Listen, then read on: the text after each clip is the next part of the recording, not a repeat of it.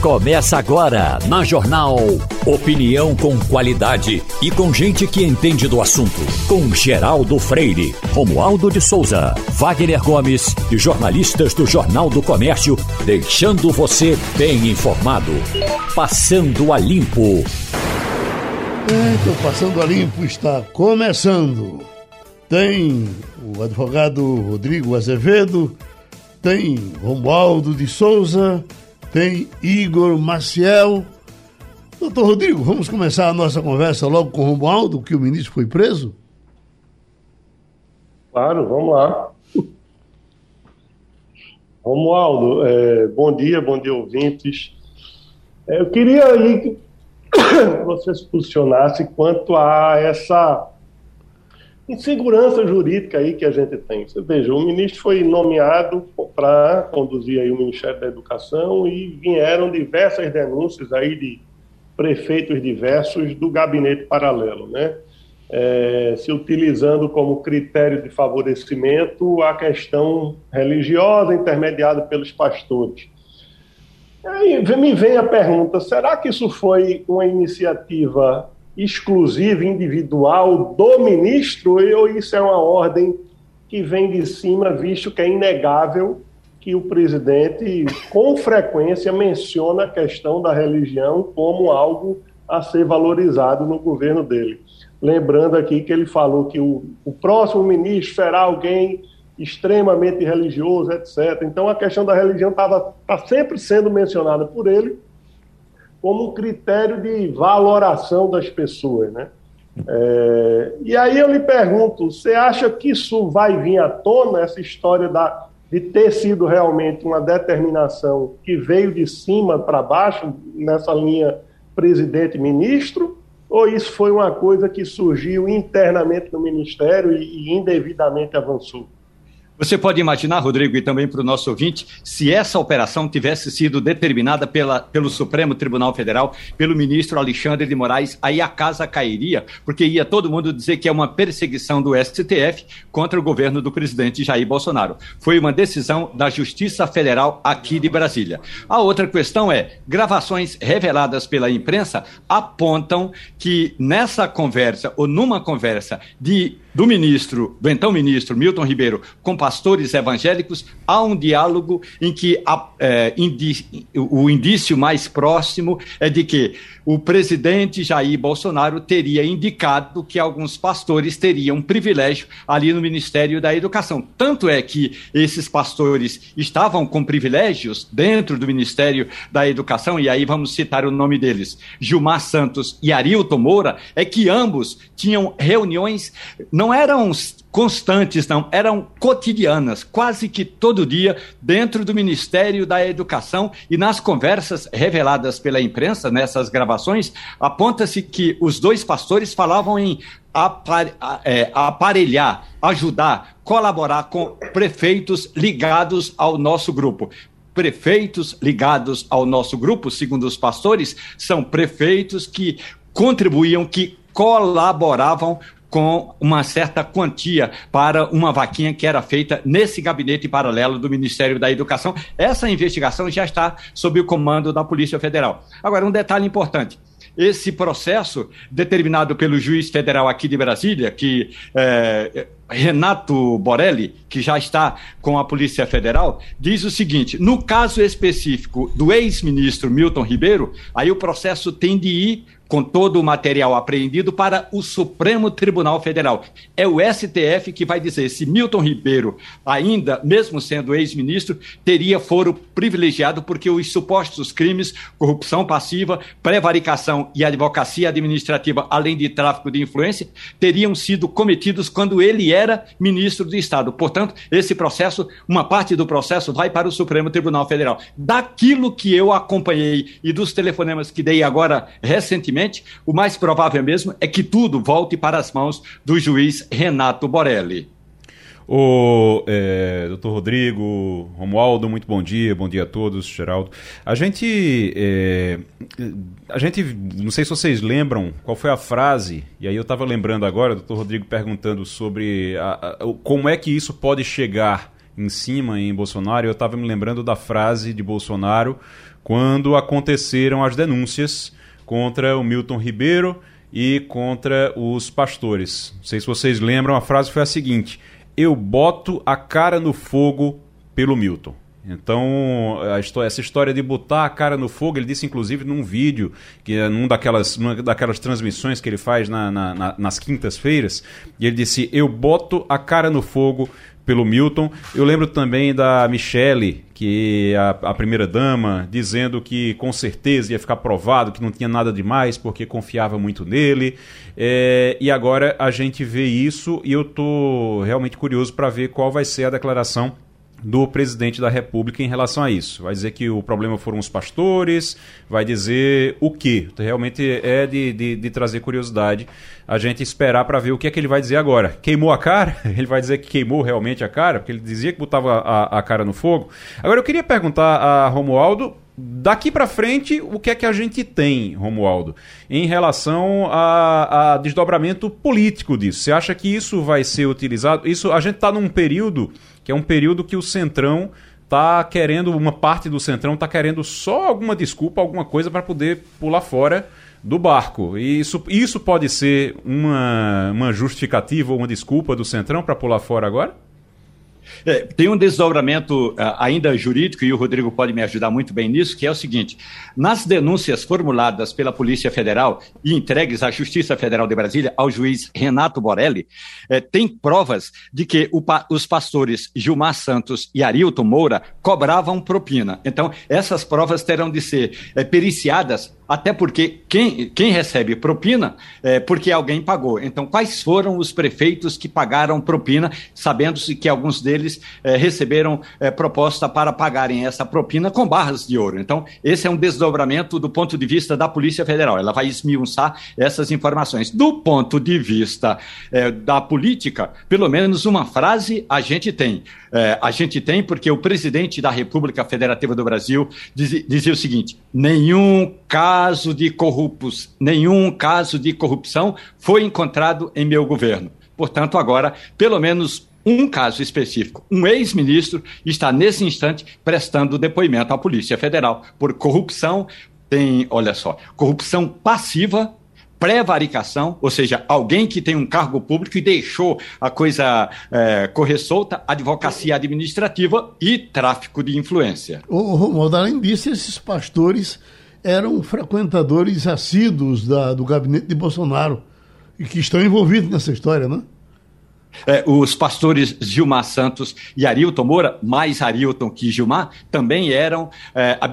Eles iam muito ao gabinete do presidente Jair Bolsonaro. Agora, é importante dizer que essa operação de hoje não envolve o presidente da República, porque para envolver o presidente da República, teria de ter autorização da, da Procuradoria-Geral da República e do próprio Supremo Tribunal Federal. Por isso que as buscas e apreensões se deram em endereços ligados ao ex-ministro. Nem no Ministério da Educação teve busca e apreensão hoje. Uma notícia triste que estamos recebendo neste momento do nosso Cláudio Almeida, pesqueirense, como Paulo Diniz. E ele acaba de informar com segurança que morreu Paulo Diniz. E nós, que víamos acompanhando, inclusive, os festejos em Pesqueira, com a placa na casa dele, que estivemos com ele recentemente, ele animado. Depois ele esteve internado no IMIP para fazer a hemodiálise e aí teve que ficar internado porque teve um problema durante a hemodiálise e desmaiou, mas estava se recuperando, estava indo bem.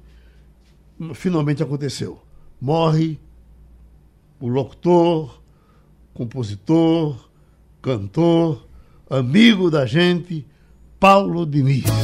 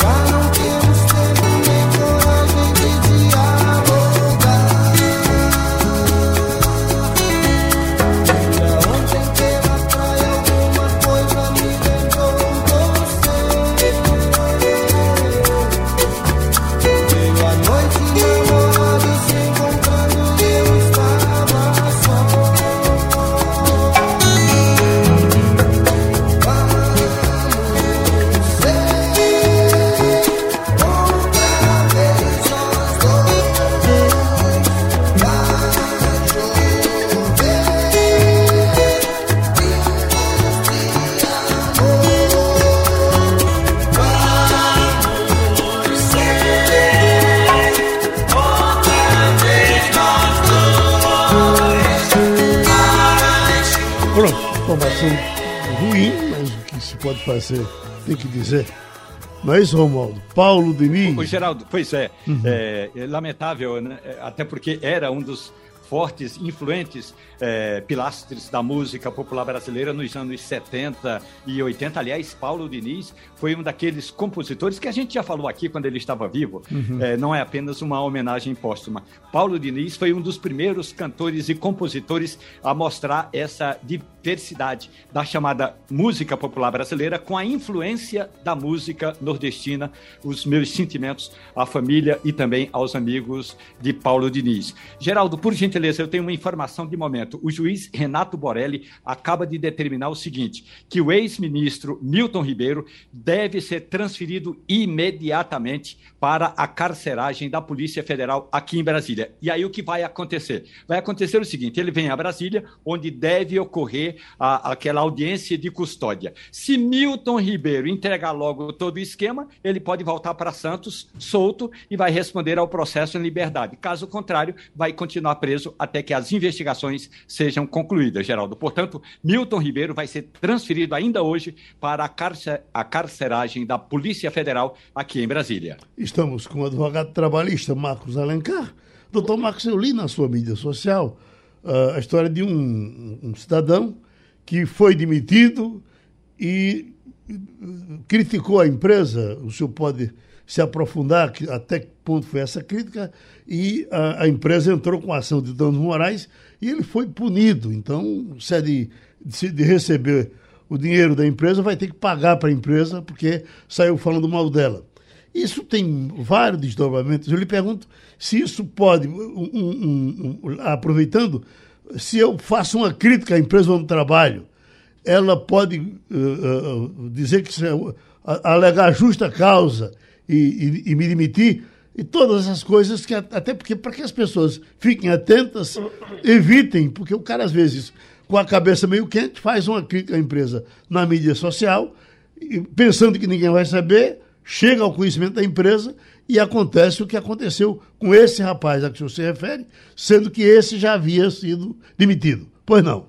Veja, isso é um tema muito interessante e a Justiça do Trabalho vem adotando uma uma linha muito dura em relação a isso. É, nós temos duas situações. O empregado que está ativo na empresa, né? E aí ele se desentende com alguém da empresa, da gestão, o chefe, e ele vai para as redes sociais e desabafa. Redes sociais, quando eu estou falando aqui, entenda-se Instagram, Facebook, WhatsApp, LinkedIn e outras redes que existem. Então ele faz lá um desabafo, ele expõe a empresa, né? Ele às vezes agride a reputação da empresa ou daquele chefe. Isso é a depender da agressão, é motivo de demissão por justa causa e a linha é a linha K. É uma ofensa que é feita ao empregador, e aí quem está na ponta lá da empresa, o gerente de uma loja, por exemplo, ele é, ele é a figura do empregador, isso cabe sim a demissão por justa causa.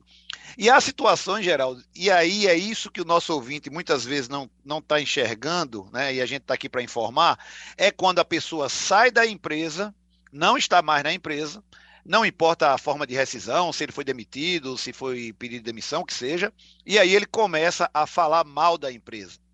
É essa decisão que saiu recentemente, e o valor econômico hoje divulgou, está lá uma indenização de R$ 6.600 é, contra um, um, um ex-empregado, né, que esse valor é, é quatro vezes o valor do salário dele, porque ele fez acusações graves contra a empresa e o juiz do trabalho, a empresa entrou com a reclamação trabalhista contra ele, pedindo uma indenização, que o fórum é a Justiça do Trabalho, e o juiz do trabalho entendeu que ele é, atingiu né, é, moralmente a empresa, não trouxe provas do que, ele, do que ele falou, atingiu a reputação da empresa e condenou ao pagamento de dano moral. Para concluir, caberá também dano material. Vamos supor que o ex-empregado faça uma acusação contra a empresa e a empresa perca uma licitação, ou perca o fechamento de um negócio, ou alguma pessoa desista dela, algum cliente, e diga que é por conta daquilo. Esse dano material também poderá ser cobrado desse empregado. Então, o conselho que se dá é que evite né, esse tipo de comentário, e inclusive, às vezes, a fofoca, aquela conversinha de café que às vezes é gravada ou é fotografada WhatsApp. Tudo isso que eu falei aqui tem assinaturas eletrônicas, é, isso aí pode expor o ex-empregado ou o empregado ativo a um processo dessa natureza. É Ô, isso. Doutor Marcos, é, muito bom dia. A gente, a gente, o senhor estava falando aí, eu estava aqui pensando, quando, qual é o limite para isso? Ele pode fazer algum comentário? Ele, existe um, um limite? O, o, que é que significa ofender ali a empresa? O que é que significa é, realmente macular a imagem da empresa? Até que ponto isso, em que ponto isso acontece? Ele não pode falar. O ideal é ele não falar de jeito nenhum sobre a empresa para evitar problema? Veja, é uma linha vamos dizer, muito tênue, muito próxima, muito cinzenta. Porém, é lógico que, que o dire... a liberdade de expressão está assegurada. Você pode dizer, olha, eu saí da empresa tal porque eu não, não gostava é, da, dos objetivos da empresa, da organização interna da empresa, não combinava com a minha forma de pensar. Isso divergência sempre vai existir no ambiente de trabalho, isso é a coisa mais natural do mundo. Agora, o que eu não posso é sair da empresa e dizer assim: olha, eu saí da empresa porque lá só tem picareta, um bando de gente desonesta, me, é, é, é um pessoal que me humilhou, me tratou mal, fez isso, fez aquilo. Ou seja, você, você cria calúnia, difamação, injúria. Você acusa alguém de um crime, porque a empresa hoje, para a justiça, né, a gente olha a empresa como uma pessoa jurídica, e realmente é, é um CNPJ.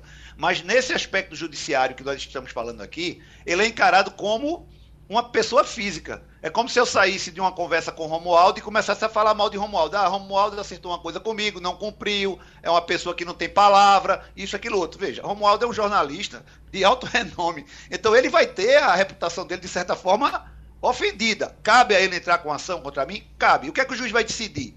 Isso é aborrecimento ou isso é calúnia, injúria, difamação ou dano, e se realmente causou um dano, vai, vai ter que ser indenizado. É mais ou menos isso. Pronto, a contribuição do Dr. Marcos Alencar, aqui é o Passando a Limpo, e a gente repete a informação da morte do cantor, compositor, amigo da gente, ex-funcionário aqui desta casa, Paulo Diniz.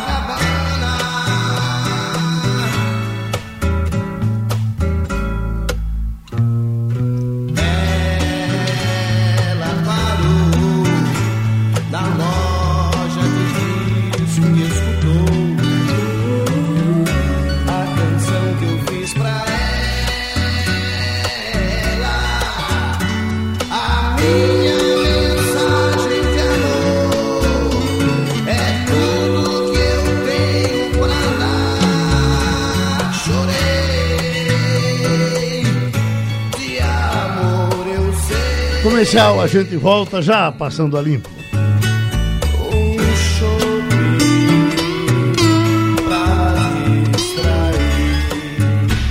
Passando a limpo. Tem pesquisa. Igor Marcel, pesquisa para eleição presidencial. Pesquisa Poder Data do mais recente agora, foi divulgada hoje, divulgada agora há pouco, e mostra um crescimento no segundo turno.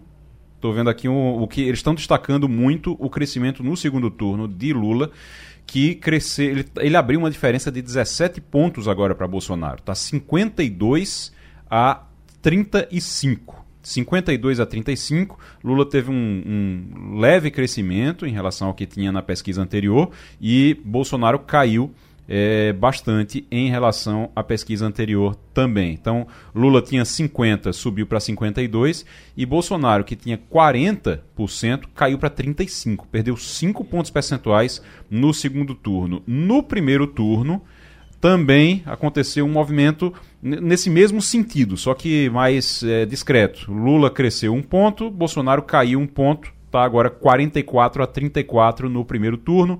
Ciro Gomes tinha 6, continua com 6. Janones, André Janones, do Avante, tem 2%.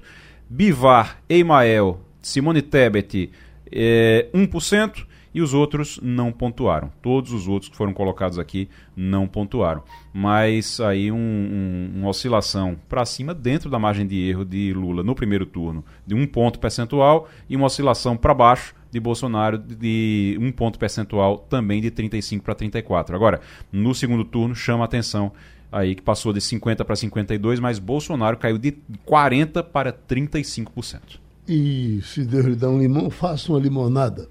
A manchete agora é que a reação já de Bolsonaro à prisão do ministro é isso é uma prova de que eu não interfiro na Polícia Federal. Você tá, você passou um filme na sua cabeça.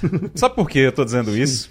Porque era a mesma coisa que a gente ouvia do PT, com Exatamente. mensalão, com petrolão, com tudo. Quando dizia, ah, mas tem corrupção no governo, dizia, não, já a gente já afastou e isso é uma prova de que a gente não interfere na Polícia Federal. A Polícia Federal tem liberdade para fazer o trabalho dela. Vamos conversar agora com a candidata do MDB à presidência da República, Simone Tebet. Eh, senadora, o que as pessoas dizem é que o seu tempo é curto para jogar para frente a sua campanha. O que nós sabemos é que a senhora é uma pessoa muito focada. Quem lhe acompanhou, inclusive, na CPI, que foi muito vista, sabe que a senhora monta de tijolinho em tijolinho, em tijolinho, em tijolinho, cerca até chegar ao definitivo e fazer a sua pergunta, o seu questionamento com muita base. E eu lhe pergunto, é, é, mas não está tendo tijolinho demais para a senhora começar logo pipocar a sua campanha e partir para essa terceira via que tem muita gente querendo? Bom dia, Geraldo. É, Permita-me seu nome, em nome do Romualdo, Igor, todos que estão, Rodrigo, todos que estão nos acompanhando aí, comentar, todos os ouvintes da rádio e do Jornal do Comércio de Recife, Pernambuco, e sei que através do seu programa eu também falo com o Brasil. Uhum. É um prazer muito grande estar me apresentando ao Nordeste brasileiro também através do seu programa. É, eu começo com a sua fala inicial, né? Nada na vida das mulheres é fácil, especialmente da mulher na política. Mas eu acho que é exatamente isso que faz com que a gente, a gente surpreenda muita gente. Eu sou persistente, eu sou resiliente, afinal sou brasileira é, eu acredito que estou no caminho certo. Hoje, essa operação mostra é, efetivamente que a máscara começa a cair do atual governo, que sempre dizia e batia no peito, primeiro, que não havia corrupção. E aí acabei vendo também a, a, o comentário de vocês. Né? É, não é, não, ah, ah, não, não existe corrupção. Aí a hora que aparece denúncias graves de corrupção e decisão da Polícia Federal e da Justiça, ah, mas eu não interfiro na Polícia Federal. Afinal, há ou não há corrupção? Que governo é esse? Então, é, isso mostra que nós estamos no caminho certo. Nós estamos diante é, de um desgoverno, de um pior governo da história do Brasil, um governo insensível que não sabe o que fazer é, diante desta triste realidade que ajudou a contribuir, que é termos 33 milhões de brasileiros passando fome, é, milhões de crianças dormindo com ao som dos roncos é, vazios dos seus estômagos, ah, uma legião de pessoas desalentadas, de famílias inteiras desesperadas, de trabalhadores sem emprego. Então, sou candidata à presidência da República porque acredito que é possível fazer diferente e que nós podemos erradicar a miséria. Você me perguntou, não está demorando demais? Né? A democracia tem seu tempo. As pesquisas mostram que eu sou uma das mais desconhecidas, é verdade, mas que também tem um baixo índice de rejeição. Assim que começarmos a nos apresentar ao Brasil, como estamos fazendo agora através do seu programa, apresentarmos as nossas propostas, nos tornarmos conhecidas, tenho certeza que o eleitor nos levará ao segundo turno e o segundo turno zero jogo, aí tudo começa, começa em pé de igualdade. Estou extremamente otimista e sei que temos condições de chegar lá. Ô, senadora, uh esse, esse, desmonte que estão querendo fazer na lei das estatais, isso preocupa todo mundo. Na verdade, isso não interessa a ninguém, porque isso, quando uh, foi colocado, foi para uh, uh, deixar os, sair do banda voou. Então, nós podemos voltar para o banda voa de novo. Eu lhe pergunto, isso não depende também de Senado? O Congresso uh, vai uh, trabalhar em cima disso? A, a lei das estatais, a senhora acha que pode mudar? Não, Geraldo, eu estou muito confiante com o Senado Federal, que o Senado Federal está sendo a casa realmente revisora e a, causa que está, a casa que está impedindo retrocessos no Brasil.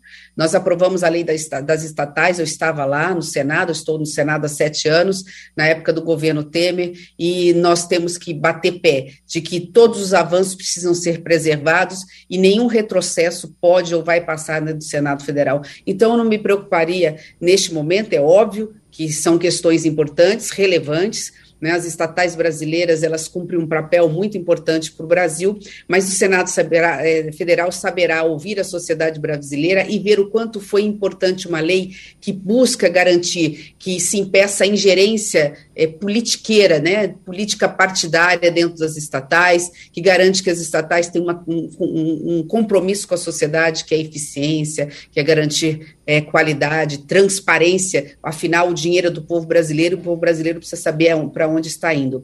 Eu trocaria essa lei das estatais pelo por, por bater pé e, e, e conseguir mudar a lei que garante que um relator do orçamento possa confiscar dinheiro do povo, suado do povo brasileiro em forma de impostos e, e distribuir a seu bel prazer 16 bilhões do orçamento secreto. Imagina, tanto dinheiro que está faltando nos postos, os remédios, para zerar a fila das cirurgias dos hospitais, por conta dessa pandemia de dois anos que impediu que a gente pudesse acelerar as cirurgias para quem precisa, tanto dinheiro faltando para a nossa educação ser efetivamente de qualidade, e meia dúzia confiscando dinheiro que é do povo em forma de um orçamento secreto, que está distribuindo, é, através dos deputados federais e alguns senadores, dinheiro para os currais eleitorais pensando em eleição. Igor Marcel. Senadora, muito bom dia. A gente ouviu muito, eu, eu escutei muito, quando se falava de João Dória, que inclusive o partido de João Dória está é, lhe apoiando, ou pelo menos está para fechar um apoio com o MDB, mas quando se falava do João Dória, diziam: João Dória, ele não conhece o Brasil profundo, ele não consegue entrar no Brasil profundo. E aí se fala muito do interior, se fala do norte, se fala do nordeste, e realmente era uma dificuldade para ele. É, eu queria saber da senhora qual é a sua. Na sua avaliação, qual é o principal problema do Nordeste e como é que a senhora acha que pode enfrentá-lo sendo presidente da República? Ô, Igor, é, você me permite mostrar um pouco a minha identidade. Né? Eu sou do interior do interior do Brasil. Então, eu sei o que é nascer num estado desigual, não tão desigual quanto os estados do Nordeste, é verdade né? Não só nascer, como desde o tempo que dei aula como professora exatamente de direito público, de como se administra um Estado, e depois como deputada estadual, prefeita da minha cidade do interior, saber as dificuldades que é para um prefeito querer fazer e não conseguir, né? Abrir uma vaga de creche para uma mãe poder trabalhar, conseguir zerar a fila no hospital para cirurgias, conseguir garantir do asfalto à drenagem, ao saneamento básico, né? A drenagem ao esgoto que salva vidas, que impede mortalidade infantil, quanto é difícil. Então, eu conheço a realidade do interior do Brasil e posso te garantir, o maior problema do Brasil hoje, sem dúvida nenhuma, claro, que é erradicar a fome é a principal meta objetivo, mas o grande problema do Brasil chama-se desigualdade. E o problema é que a desigualdade no Brasil é diferente de todas as desigualdades do mundo, porque ela é uma desigualdade só social, né, uma desigualdade igual. É, até nesse sentido, é uma desigualdade que ela tem várias facetas. O Brasil discrimina seus filhos pela cor da pele, pela região que mora, pela religião que tem, pelo sexo que nasceu. Né? A mulher, a cara mais pobre do Brasil é de uma mulher, não é de um homem. É de alguém que mora no norte e nordeste do Brasil, não é de alguém que mora no sul e do sudeste. É um Brasil que discrimina, é, é de um negro, de um preto e não de um branco. Então, esse Brasil que discrimina seus filhos tem na desigualdade o seu maior problema. Nós só vamos ser o Brasil que nós queremos, garantindo dignidade para os nossos filhos quando nós enfrentarmos de frente esse problema. Aí você me pergunta, Igor, e como resolver esse problema? Tratando diferente é, os desiguais. Quem mais precisa de nós é o norte do nordeste. Então, tudo que for feito e vai ser feito, da transferência de renda permanente, que é o, o, tal Auxílio Brasil, vamos voltar a falar em Bolsa Família, um novo Bolsa Família, ampliado, melhorado, passando pela educação, pelos índices de educação, de saúde, de emprego, tudo é pior no norte e do nordeste, então é, é preciso uma grande política nacional de desenvolvimento para essas regiões. E não é assim, ah, vamos fazer um plano. Não, é o primeiro dia de janeiro já ter na mesa do presidente da República o programa, a meta e o prazo para se encerrar. Do, pega qualquer exemplo. Vamos pegar um exemplo simples para os jovens que estão nos assistindo. Uh, a desigualdade digital, que ninguém fala nisso. Né? A maioria das escolas que não tem internet são do norte e do nordeste. A maioria das casas que, que não tem é, conectividade, que não tem internet, são do norte e do nordeste. Então, quando esse leilão 5G está sendo feito, ele está sendo feito, que está falando que tem que colocar internet em todas as escolas, que está colocando algumas condições, tem que focar especificamente e acelerar essa questão da conectividade nas escolas, nos espaços públicos do Norte e do Nordeste. É assim, você a governa é, protegendo mais quem mais precisa. Então, o Norte e o Nordeste tem que ter uma política diferenciada em tudo. É, vai ser assim no meu governo, pra, na, na questão da educação, na questão da saúde. Pega o IDEB, as notas, pega o servi a educa as, as escolas públicas é, do Norte e do Nordeste com salvo exceções de ilhas muito, muito, muito é, específicas, e compara com, com o restante. Eu sei que eu estou falando em Pernambuco, estou falando pra, em Recife, que vocês têm é, algumas coisas diferentes do, dos demais em relação ao ensino médio, mas não é a média. É, do Brasil, não é a média do Nordeste. Então, combater a pobreza, erradicar a miséria, erradicar a fome é a prioridade absoluta do próximo presidente e acabar com essa vergonhosa desigualdade social e regional do Brasil. Romualdo de Souza, Brasília. Senadora e pré-candidata Simone Tebet, muito bom dia para a senhora. Eu queria saber o que a senhora conhece do Nordeste para dar prioridade à região, levando em consideração as questões de recursos hídricos, senadora, e o enfrentamento dos efeitos da seca e, sobretudo, da agricultura de subsistência. Simone Tebet. Você tocou num assunto muito importante. Eu acho que pela primeira vez nós podemos estar no centro da discussão do mundo, porque nós temos o que o mundo não tem. Nós temos uma floresta amazônica responsável pelas chuvas, responsável pela. É, pela salvação do planeta. É importante lembrar que meio ambiente e agronegócio não são contraditórios. Um depende do outro. No caso, inclusive, a agricultura e a pecuária dependem da questão ambiental. Nesse aspecto, é, nós temos condições de, pela primeira vez, entregar ao mundo o que o mundo precisa, que é a questão do carbono zero, que é a questão de trazer dinheiro para dentro do Brasil. O que só nós precisamos é cuidar da Amazônia e nós precisamos proteger as nossas florestas. Quando você fala de seca, é verdade, de recursos hídricos, é verdade. Eu sou da geração, você deve ser também, que a gente achava que água, nós somos o país do mundo que mais tem água doce, nós somos responsáveis por 15%, um pouco menos que isso, de toda a água doce do planeta. Nós temos o Velho Chico aí, como eu tenho no meu estado, o Rio Paraná, um dos maiores rios, bacias hidrográficas do Brasil. Mas nós estamos vendo o quanto que eles estão sofrendo por conta de desmatamento ilegal, porque não estamos cuidando do meio ambiente. Então, nós temos que garantir o desenvolvimento sustentável, cuidando da nossa agricultura e cuidando do meio ambiente. Quando você fala de agricultura de subsistência, nós temos 5 milhões de propriedades rurais no Brasil, mas 3 milhões e meia a maioria delas no Nordeste, não estão organizadas o governo precisa voltar os olhos, especialmente para a agricultura familiar. A agricultura familiar é responsável, e, portanto, o Nordeste, o Norte brasileiro são responsáveis por 70% do feijão que a gente come, por 30% do arroz que a gente come, por grande parte do leite que a gente bebe. Então, uma política de subsistência, cuidando dos menores, seja não só no Nordeste, qualquer lugar do Brasil, a agricultura familiar, a cadeia produtiva, né, evitando desperdícios, colocando em Brapa a serviço com a tecnologia, a ajudando com linhas de crédito diferenciadas. Quando eu falo em linhas de crédito, por que eu conheço um pouco o Nordeste, você me perguntou, porque nós também no Centro-Oeste temos esse mesmo problema. O Fundo Constitucional do Nordeste, ele tem que servir para os que mais precisam. É óbvio que você vai atender a grande indústria, é óbvio que você vai atender o grande agronegócio, mas você tem que colocar uma política de linha de financiamento muito específica para o homem do campo mais humilde. Ele pode não gerar tantos empregos, mas ele depende disso para a sua subsistência nós estamos matando a fome, nós estamos diminuindo a desigualdade social dessa forma. Então, nós temos um grande projeto, para não me delongar muito, Romualdo, um grande projeto, que eu falo isso em Todos os meus discursos, quando eu falo de desenvolvimento no Brasil, não é de agora. Há sete anos eu estou no Senado Federal falando sobre isso.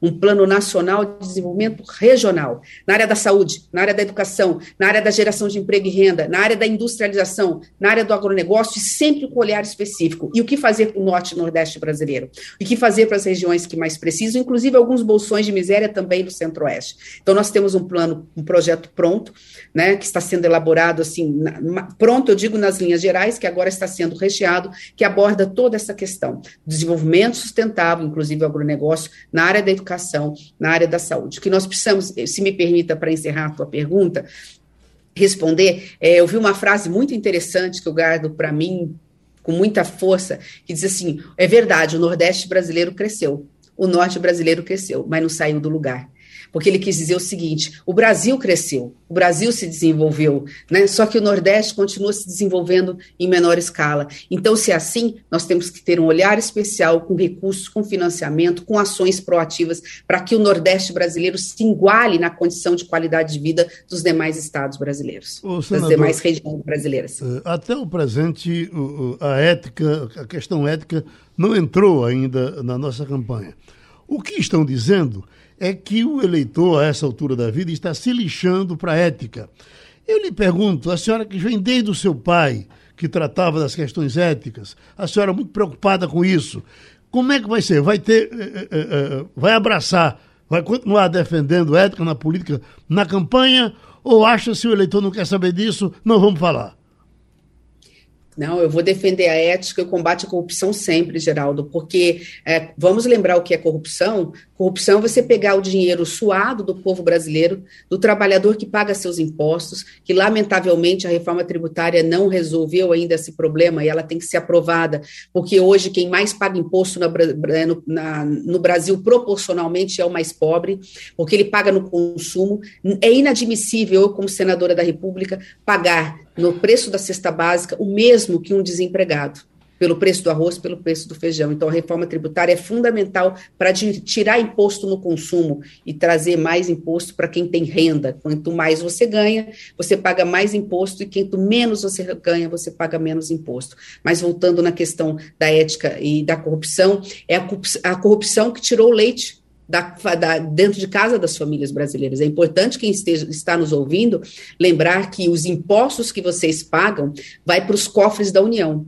E esse dinheiro é para servir as pessoas, é para dar educação de qualidade, saúde é, de forma eficiente, para garantir segurança pública na rua, é para garantir as obras de saneamento, de asfalto, de drenagem, casas populares.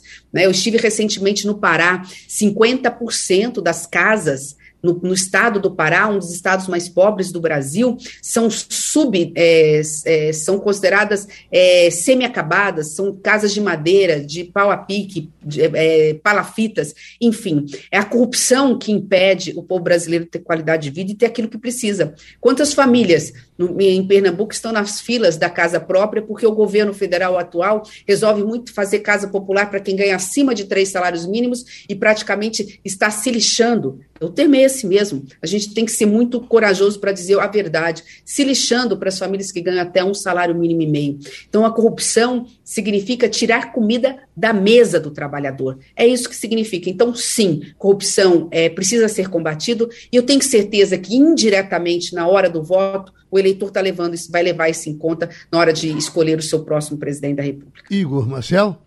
Senadora, a gente sempre ouve que a polarização no Brasil vai dar o tom da eleição. Então a gente tem de um lado o Bolsonaro, do outro lado Lula. Quando ele pega as pesquisas, você tem ali entre 70% e 80% das intenções de voto concentradas nesses dois candidatos e a senhora surge ali como o nome da terceira via, como um nome de equilíbrio é, para trazer uma, uma alternativa para o país. Como é que a senhora pretende é, apresentar essa alternativa? Claro, do, de tudo que a senhora está falando aqui é, é importante, mas qual é a mensagem que a senhora quer passar para esses eleitores que hoje dizem vou votar em Lula, e tem muito disso, a gente sabe disso, vou votar em Lula para evitar Bolsonaro, vou votar em Bolsonaro para evitar Lula. Qual é a mensagem que é principal que a senhora tem para esses eleitores que hoje declaram a intenção de voto deles em Lula ou em Bolsonaro? que eu tenho coragem e amor suficientes para reconstruir o Brasil. Eu tenho coragem e amor suficientes para reconstruir o país passando pela unificação. O Brasil precisa de paz, Igor. Sem paz, sem garantir segurança jurídica, institucional, nós não vamos trazer os investimentos necessários que existem lá fora e no Brasil, e que estão parados com medo do que está acontecendo, para gerar emprego e renda. O Brasil precisa voltar a crescer. Sem crescimento não há desenvolvimento, sem desenvolvimento não há geração de emprego, sem geração de emprego não há renda, não há trabalho, não há comida no, na, na, mesa do trabalhador. Nós vamos continuar com uma grande transferência de renda de forma permanente, melhorar esse Bolsa Família, garantindo mais recursos para quem tem mais filhos e mais precisa, para quem está mais miserável, é, fazendo, portanto, todo a, a, a, zerando essa fila que hoje já passa de 2 milhões de famílias na fila.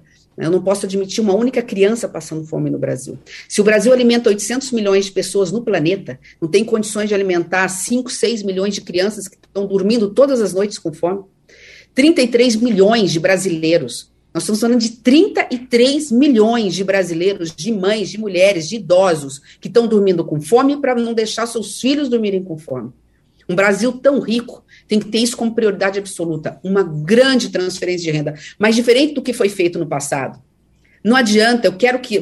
Eu, eu vou dizer e vou prometer isso como compromisso, como cidadã e como mãe, de que os filhos, os seus filhos, os filhos das mães e pais que estão nos escutando, daqui a 10 anos, não vão passar por que vocês, mães e pais, estão passando. Porque além da transferência de renda, o que nós temos que fazer, e não foi feito 20, nos últimos 20 anos, por isso que eu também combato o ex-presidente. Nós vamos garantir uma educação do ensino infantil ao ensino médio de qualidade. O ensino infantil não é responsabilidade só do prefeito, é do governo federal. O governo federal tem que organizar essa filha e garantir a todas as mães que precisam trabalhar uma vaga na creche.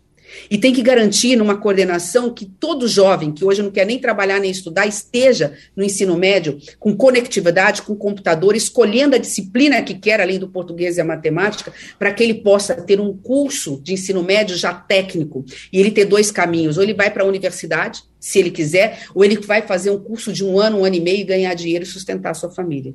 Para que daqui 15 anos, quando o geral estiver entrevistando o próximo candidato, e vocês, o próximo candidato a presidente da República, nós vamos estar falando de outras coisas. Nós estamos falando de melhorar ainda mais o nível de excelência da, de um país desenvolvido. O país só vai se desenvolver e nós só ter, sairemos desse círculo vicioso quando garantirmos renda permanente, transferência de renda para quem precisa, mas garantirmos o futuro de cidadania para os nossos jovens e nossas crianças através de uma educação de qualidade. A educação me trouxe até aqui. Eu não seria nada sem a educação que tive nas escolas, a oportunidade de estudar, de ir para um banco da universidade no Rio de Janeiro, depois virei professora 12 anos, exatamente de como se administra um Estado e um país, e depois uh, a oportunidade de entrar na política e virar uma senadora da República. Então eu sei, como professora que sou, que ao olhar de forma imediata, através de um plano de transferência de renda, é importante, e tem que ser permanente, mas ele não pode ser eterno. As nossas crianças, nossos jovens desses programas precisam estar inseridas numa escola de qualidade depois serem inseridas no mercado de trabalho. Senadora, para a gente fechar a nossa conversa hoje, tem uma declaração que repercute de ontem do ex-ministro Ciro Gomes de que ele não tem chance de ganhar essa eleição. Sendo verdade essa declaração, significa que ele jogou a toalha. Tem espaço para a senhora conversar com Ciro Gomes? Sim, eu me dou bem com o Ciro, gosto particularmente dele, acho um, um, foi um excelente governador, uma pessoa extremamente preparada. É, nós temos divergência na pauta econômica, é, então, portanto, é, desde que haja uma certa convergência em alguns pontos essenciais, mas vamos estar no momento oportuno conversando com ele. Ah, o importante é entender que assim uma avenida Há uma franja muito grande, aprendi isso com um colega de vocês, um jornalista como vocês, dizendo que Igor, acho que foi Igor, acho que foi Igor que comentou, né, que é, nós estamos diante de uma candidatura, não a palavras dele, mas foi isso a princípio que ele colocou, de dois candidatos que, que pontuam e que são extremamente rejeitados. Então, há uma franja. Né? Essa eleição é uma eleição, assim, para deixar bem claro o meu posicionamento, é a eleição mais importante da história do Brasil desde a redemocratização. É muita coisa que está em jogo no Brasil. É, ou nós, ou nós começamos a resolver definitivamente os problemas do Brasil agora, que está se fechando uma janela, porque nós, a população brasileira está envelhecendo, ou nós estaremos fadados ao insucesso, a sermos eternamente o país de desiguais um país que não ama os seus filhos e não cuida deles. Então, essa eleição mais, mais importante. Ela não pode ser uma escolha de Sofia entre o menos rejeitado, no sentido de entre o ruim e o péssimo. Essa tem que ser uma eleição que vá definitivamente entregar o Brasil, colocar o Brasil numa posição privilegiada no futuro. Por isso, é que eu estou extremamente otimista com a nossa candidatura. Vai ter e está tendo uma mulher para dizer que Brasil nós mulheres queremos para os nossos filhos e para os nossos companheiros. E dentro desse processo de duas candidaturas rejeitadas, havendo ainda pelo menos 30% que ainda não decidiu o seu voto, né, é que nós temos convicção que podemos estar no segundo turno e depois ganhar as eleições. Isso passa, sim, que foi a sua pergunta, por um diálogo, né, por uma união do centro democrático, conversando com os outros pré-candidatos, inclusive com o pré-candidato Ciro Gomes. Pronto, senadora Simone Tebet, o nosso agradecimento. A senhora falou para Pernambuco e pelo mundo, pela Rádio Jornal do Comércio. A gente se encontra a qualquer momento e vai para o comercial do. Oi! Se me permite, em breve eu vou estar em Pernambuco, não sei se é nesse final de semana ou no próximo, porque eu não posso perder a festa de São João. Tranquilo, um Meu abraço. compromisso é estar com a Raquel Lira aí em breve, não sei, repito, se vai ser nesse final de semana ou na próxima semana, mas vamos estar é, em Caruaru, vamos estar é, em Recife. Caruaru eu me refiro porque eu sei que é a grande festa que todos nós temos aí, comendo as comidas típicas e bebendo da fonte dessa cultura nordestina é, tão valiosa para todos nós. O meu amor chorou, não sei por que razão. Vamos fazer esse final de Passando a Limpo falando um pouco mais de Paulo Diniz, porque o Brasil inteiro está chorando a morte de Paulo Diniz, que é um pernambucano, pesqueirense, de nome nacional. Uh, ultimamente, eh, a música Quero Voltar para a Bahia, que foi a homenagem que ele fez a Caetano Veloso, uhum. já estava uh, havendo a possibilidade de Caetano Veloso gravar essa música, repito, feita em sua homenagem. Uh, Paulo Diniz, é bom que as pessoas saibam que ele vinha realmente já de muito sofrimento, ficou paralítico aí pelos, acho que perto de 40 anos, e chegou a ser operado, inclusive, o Dr. Fritz, se lembra do Dr. Fritz, uhum. que operava todo mundo? Eh, fez a cirurgia, ficou em cadeira de rodas, mora, morava em Boa Viagem, ali naquela, naquela estrada do aeroporto, ali, na, na praça de Boa Viagem. É, nós via, visitávamos frequentemente a casa dele, animado, uma vontade enorme de viver. Recentemente ele. Bom, para você ter uma ideia de como estava a situação do Paulo Diniz, quando nós fomos fazer uma homenagem a ele em Pesqueira, botando a placa na casa onde ele nasceu, eu falei com a mulher dele, Anunciata, que é irmã de Bubusca Valença, uhum. eu, Anunciata, dá pra gente uh, levar Paulo Diniz para Pesqueira num carro do SAMU, que a gente fala com o pessoal do Estado, da Prefeitura. Para ele participar, né? Da... Diz, exato. Uhum. Ela disse não há nenhuma condição dele sair de casa a mais de para mais de, de 10 quilômetros os médicos não deixam ele sair. Então, era uma situação já bem delicada. Era, então, ele saía né? de casa para hemodiálise, de casa para hemodiálise, fazia duas vezes por semana. Numa dessas vezes teve uma complicação um pouco maior, e mas já estava. Aí vinha sempre a informação que estava a vontade de viver, né? Já estava reconhecendo as pessoas, alegre em casa, mas agora chega essa informação e ela é muito triste para o Brasil todo. Eu me lembro que Faustão tinha, quando ele fez 80 anos, choveu gente querendo encontrar uma forma de levá-lo ao programa do Faustão. Não dava para ir. Entendeu? Não dava para ir. Então perdemos. É. Paulo esse, geral. esse sofredor. Oi, oi. Oi, Romualdo. Romualdo. Romualdo, é importante é, lembrar que, do ponto de vista da literatura brasileira, aliás, nas aulas de interpretação de texto, Carlos Drummond de Andrade, o poeta mineiro, é um dos mais exigidos, dos mais apresentados. E para facilitar a vida dos estudantes, boa parte dos professores usa a música de Paulo Diniz, que é uma bela, uma excelente melodia a partir do poema de Carlos Drummond de Andrade. E agora, José, a festa acabou, a luz apagou, o povo sumiu, a noite esfriou. E agora, José? Você que é sem nome, que zomba dos outros, você que faz versos, que ama, protesta. E agora, José?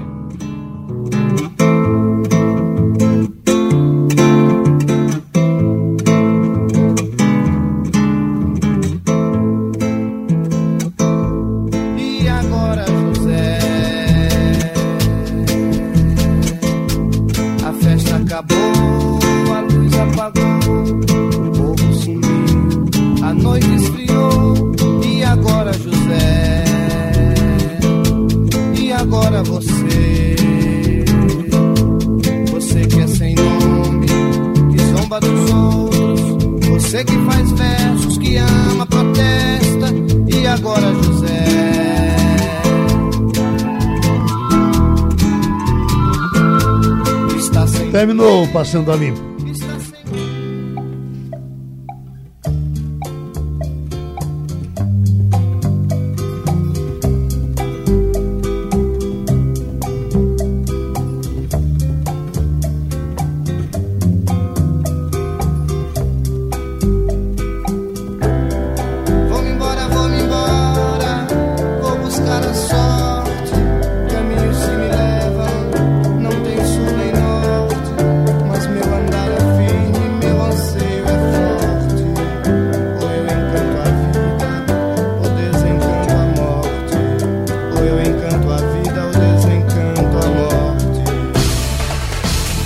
Rádio Jornal apresentou opinião com qualidade e com gente que entende do assunto. Passando a limpo.